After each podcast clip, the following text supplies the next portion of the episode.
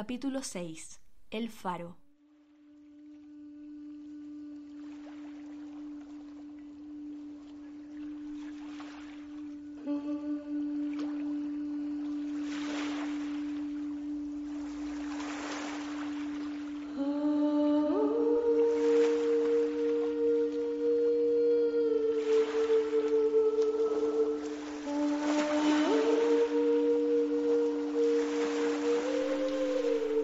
Que este es un podcast de cine, pero hoy, estimados, debo reconocer que los he traído aquí engañados.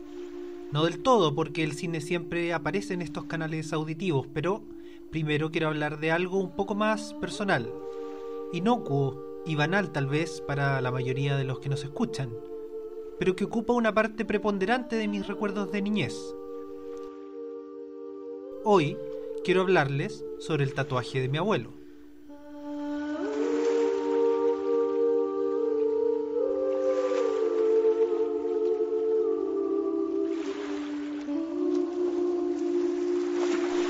Mi abuelo era un hombre grande, físicamente hablando.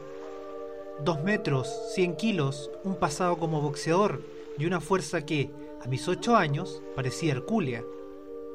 Solía tomarme en una mano y mirarme fijamente con sus ojos oscuros y su cara marcada por un grueso bigote y su boina café, dibujando una sonrisa.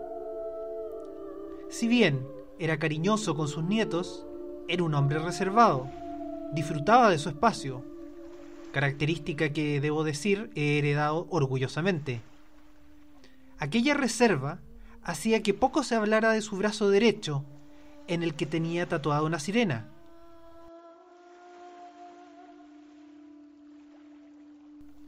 Dibujada con tinta negra y azul, la sirena observaba con mirada desafiante y seductora, cubriendo su inmenso antebrazo.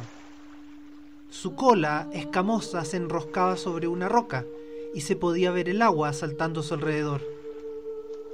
Lentamente las escamas se transformaban en piel y su largo pelo era empujado por el viento. En los días de más calor, el único momento en que mi abuelo ocupaba poleras o camisas manga corta, podía fijarme en los detalles de la sirena, y en ocasiones, creía yo, podía oírla cantar llamando a desesperados marinos deseosos de encontrar tierra firme y los cálidos brazos de una mujer. Más interesante aún eran las historias de cómo mi abuelo obtuvo el tatuaje, jamás contadas por él, sino por terceros. Mi abuela, mi madre, mis tías, mis primos mayores. Unos decían que en un viaje como marino mercante apostado en algún puerto perdido del norte, donde los esquimales hacen sus casas con hielo, se lo habría ganado por una proeza marina. Otros me contaban que marinos de guerra, a los que habría ayudado en sus días de juventud, lo habrían tatuado como agradecimiento.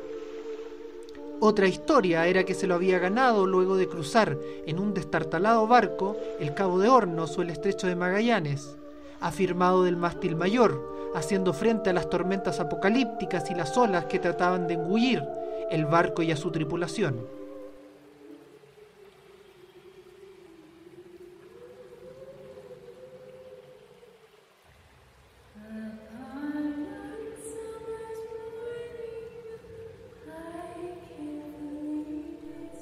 Incluso decían que era la marca de un secreto y selecto grupo de marineros que luego de ver cosas que ningún humano debería ver en alta mar, se tatuaron como juramento de jamás hablar de lo que allí habita. Como fuera, la sirena en el brazo de mi abuelo era hipnótica, un personaje de otro lugar, de otro tiempo, de otro universo, una figura de los mares profundos, allí donde la tierra no es visible, donde manda la marea y la tormenta, donde la soledad es la principal compañera, donde se batalla con criaturas que aquellos que vivimos en tierra firme no podemos siquiera imaginar. Ese tatuaje hablaba de una etapa en la vida de mi abuelo, tal vez mágica, tal vez oscura, tal vez solitaria, pero sin duda más interesante que todo lo que sucede en tierra.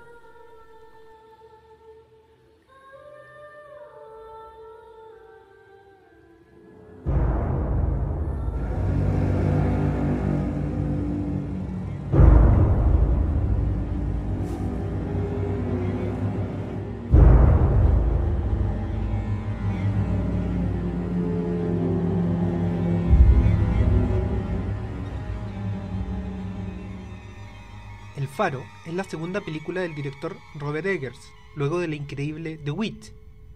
Robert Pattinson y William Defoe son los dos y únicos personajes de la historia, encargados de custodiar un faro en alta mar por un periodo indeterminado de tiempo. Defoe, más anciano y con más experiencia, deja a Pattinson a cargo de las tareas menores, mientras él se encarga de encender religiosamente la luz del faro, tarea que pareciera ser no solamente mecánica, sino que espiritual.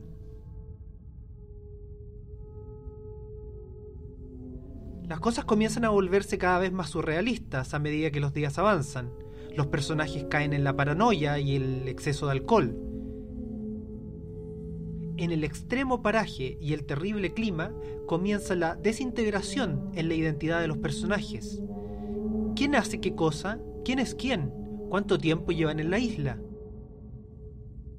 De episodios surrealistas pasamos a postales de terror cuando no podemos saber si los sueños se han tomado la isla y los personajes se mezclan con extraños sonidos del mar y visiones de seres imposibles. La desconfianza aumenta y el faro se transforma en un símbolo de lo prohibido, de lo sagrado y al mismo tiempo de lo apócrifo. Encerrados en su mundo, atacados por la demencia y brutales cantidades de alcohol, ambos personajes se funden, se odian, se aman y se entregan a las fuerzas de la naturaleza, que lentamente los engulle.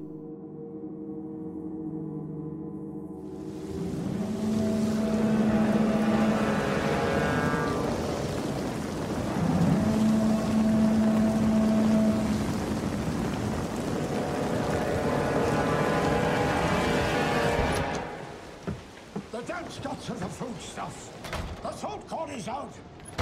Out. Blasted. Gone to rot. B? Los enfrentamientos entre los personajes o sus momentos de comunión parecieran ser intentos por contrarrestar la fuerza de lo que los rodea. Aquellos sentimientos entre ambos, buenos o malos, comienzan a tomar la forma de extrañas criaturas, y por momentos ellos mismos tienen dificultad para saber quién es quién. ¿Yo soy yo? ¿Tú eres tú? ¿O ambos somos el mar?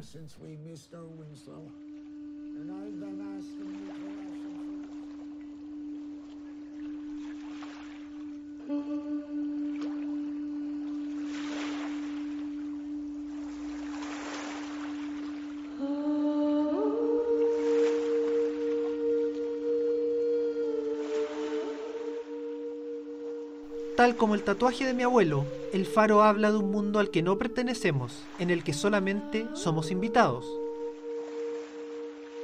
El mar, aún en nuestros tecnológicos días, es un misterio, enorme, profundo, frío, inclemente. De las profundidades brotan las más extrañas y aterradoras historias, de seres gigantes que apoyan sus garras en la tierra, sirenas que cantan a los marinos para guiarlos a la perdición, tentáculos que se enrollan en los cascos de los barcos y caparazones tan grandes como un edificio que se pasean por oscuras profundidades donde el sol jamás ha sido bienvenido ni invitado.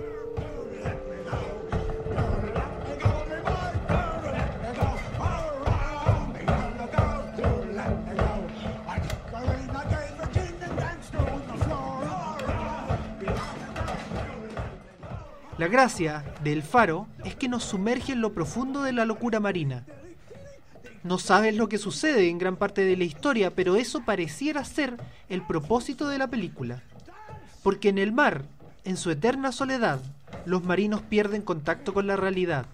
Se sumergen en un mundo ficticio, el mismo mundo en el que los personajes del faro batallan por sobrevivir, por conservar la cordura, su identidad donde se preguntan si aún son hombres o se han convertido en esclavos de las mareas y de las mujeres que cantan a lo lejos.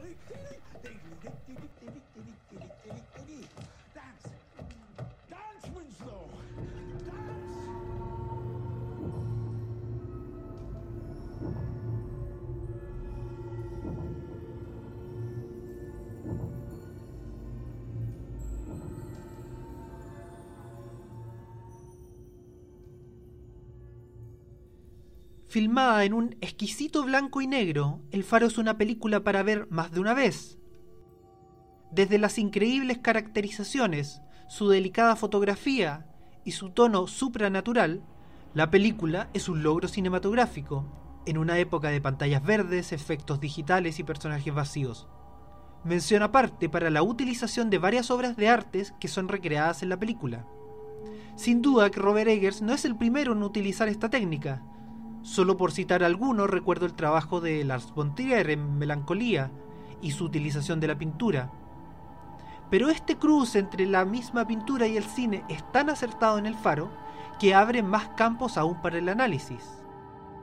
Podrán encontrar en nuestro Instagram varios de estos ejemplos. Al igual que los personajes, la película y los espectadores son engullidos por el mar, por su mitología y la locura que provoca. Este mar inmenso, oscuro y hostil habla idiomas que no comprendemos y establece su dominio psicológico sobre el hombre.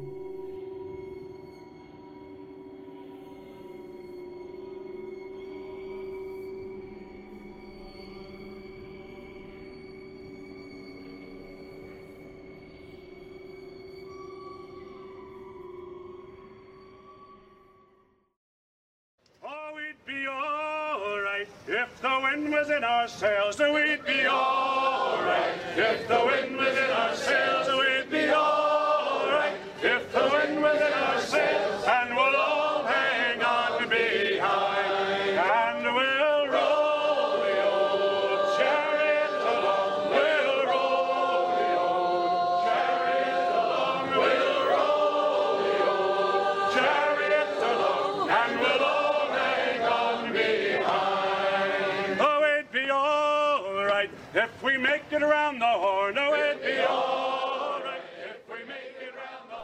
Vuelvo a recordar entonces el tatuaje de mi abuelo, su enorme brazo que reposaba en la mesa mientras comíamos en familia los fines de semana. Esa sirena marcada en su piel me llenaba la cabeza de interrogantes. Astuto hombre, creador de mitos, mi abuelo nunca contó la verdadera historia de su tatuaje. Al contrario, con una mueca dejaba fluir las teorías y empujaba tantos mitos como pudieran existir.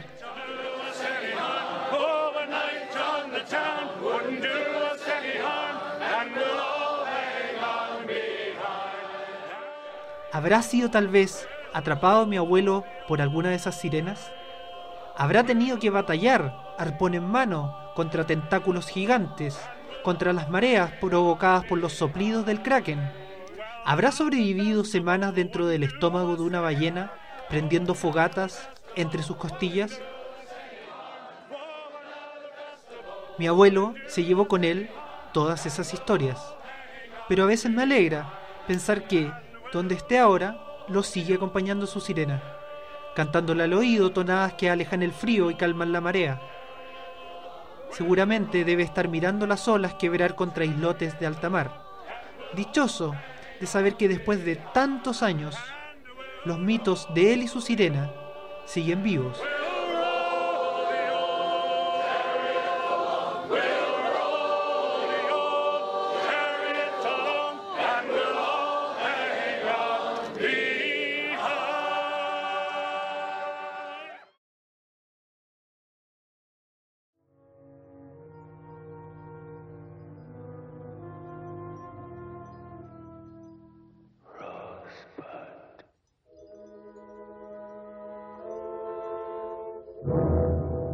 Muchas gracias por acompañarnos. Recuerda que puedes seguirnos en Instagram y escucharnos en Spotify y Apple Podcast. En el próximo capítulo hablaremos de la película Saló o los 120 días de Sodoma. Nos escuchamos el lunes 23 de agosto.